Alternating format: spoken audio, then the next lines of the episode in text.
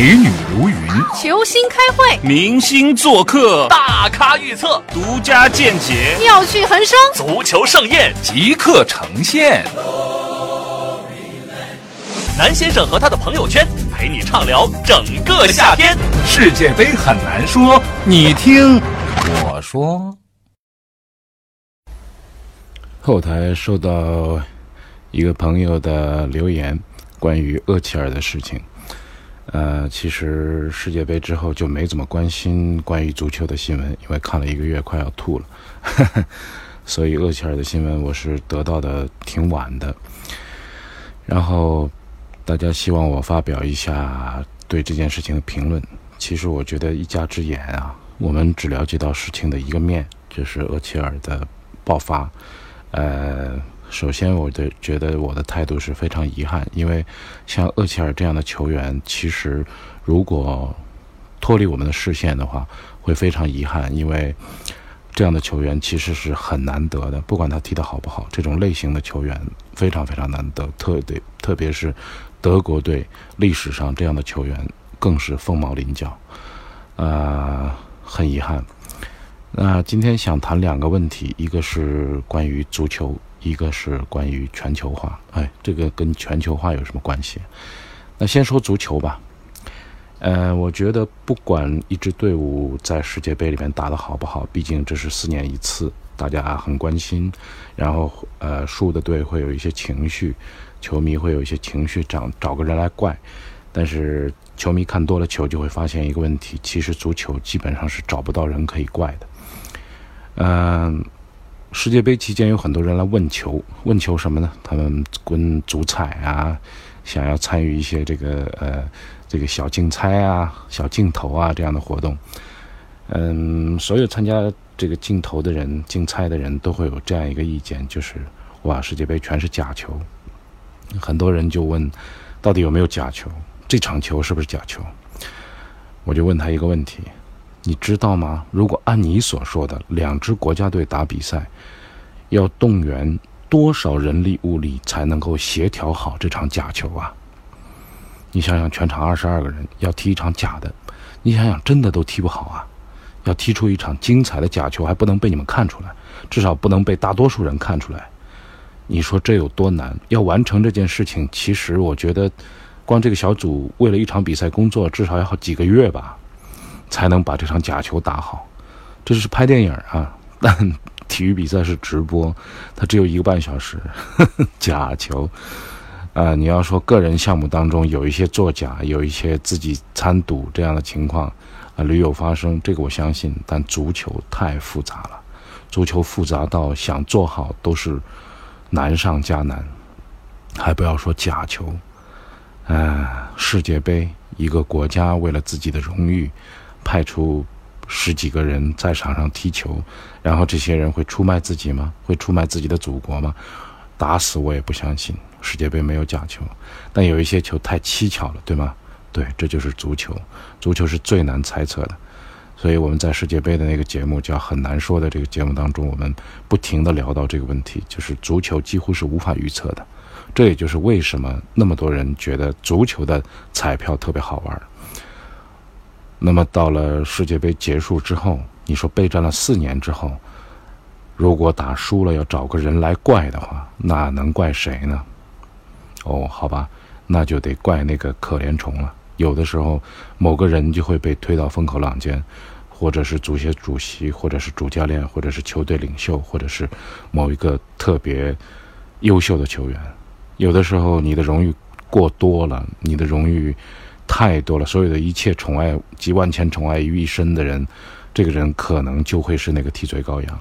呃，我觉得某种程度上来说，这和政治、和宗教、和信仰、和文化都没有关系，他只是被大家当做一个矛头来针对了。嗯，厄齐尔就是那个倒霉鬼。呃，但是某种程度上来说，就是呃，被人责怪，这也是没有办法的事情。啊，因为厄齐尔，你就是一四年的那个球队领袖，而今年你领袖不起来了，那怎么办呢？嗯，每个人都会在这一刻想办法去推卸一点责任，希望矛头不要指向指向自己。而厄齐尔所表达的东西，某种程度上也是有这个意义。但我觉得他说的那句话，我非常的走心啊，就是踢得好的时候，你们当我是德国人；踢得不好的时候，你们当我是移民。我觉得这个是一个现在全球化一个全球问题的一个缩影。厄齐尔没办法，你是一个职业球员，我相信你的政治嗅觉不会那么敏感。呃，如果是那样的话，我相信他现在会有一点后悔自己跟土耳其总理的那个呃这个照片，因为如果没有这件事情，可能就不会引发后面那么多的一系列问题。因为关于这个移民问题，现在德国的这个移民的情况挺复杂。因为移民到了德国之后，很多的都呃有点不太安分，呃，然后会有一些这个刑事案件。然后德国呢，本来是一个相对来说比较保守闭塞的一个社会，他们的这个闭环呢，生活方式上来说比较简单，比较统一。呃，几乎所有的德国人以某种习惯的生活方式在生活。然后，当德国成为欧洲的老大之后，他要表现出一种我是开放的，所以我的边境也是开放的，我无无条件的接受那么多的难民。其实，某种某种程度上来说，德国人做的非常不错，但是他们没有办法去应对那么那么大的问题。全球化，全球化，全球化，也许是人类灭亡的一个开始啊！有人有学者跟我这样讨论过，我也有点同意他的看法。因为当大家都守在一个部落，用一种语言，然后用某种呃文化的这个背景来呃描写自己的时候，描写自己生活方式的时候，我们就觉得很简单。然后，当另一种习惯、另一种生活方式，特别是另一种语言出现在你面前的时候，你会非常敌视。特别是他们的生活方式，他们所赞美的东西跟你完全不同的时候。如果这背后还有宗教的内容的话，那简直是不可调和。所以我很相信，神让大家说不同的语言，让你们不要造成通天塔，不要到天堂去看他。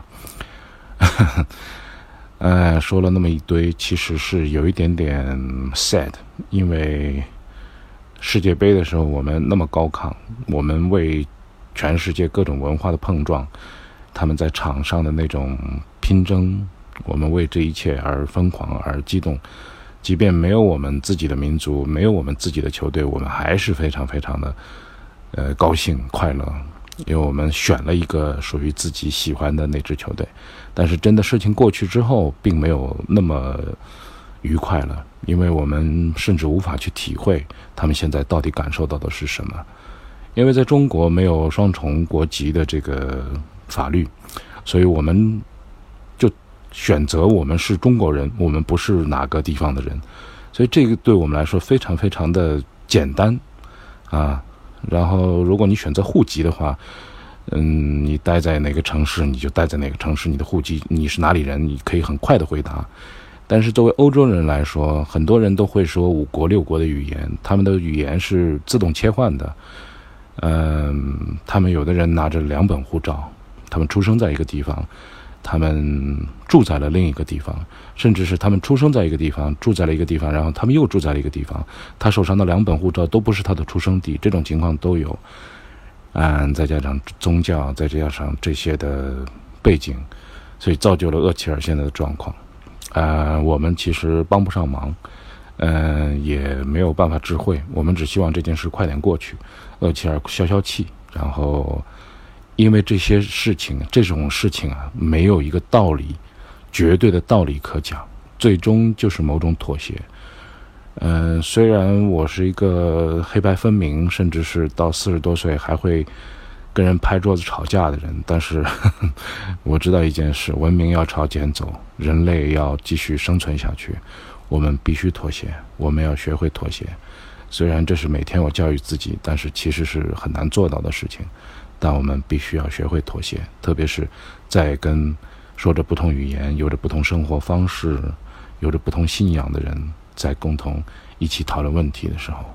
比如说，你是巴塞罗那球迷，比如说你遇到了一个皇马球迷，你们没有必要一定要打起来或者吵起来，你们至少讨论一下，有一场特别好看的德比大战，那场球你们都喜欢。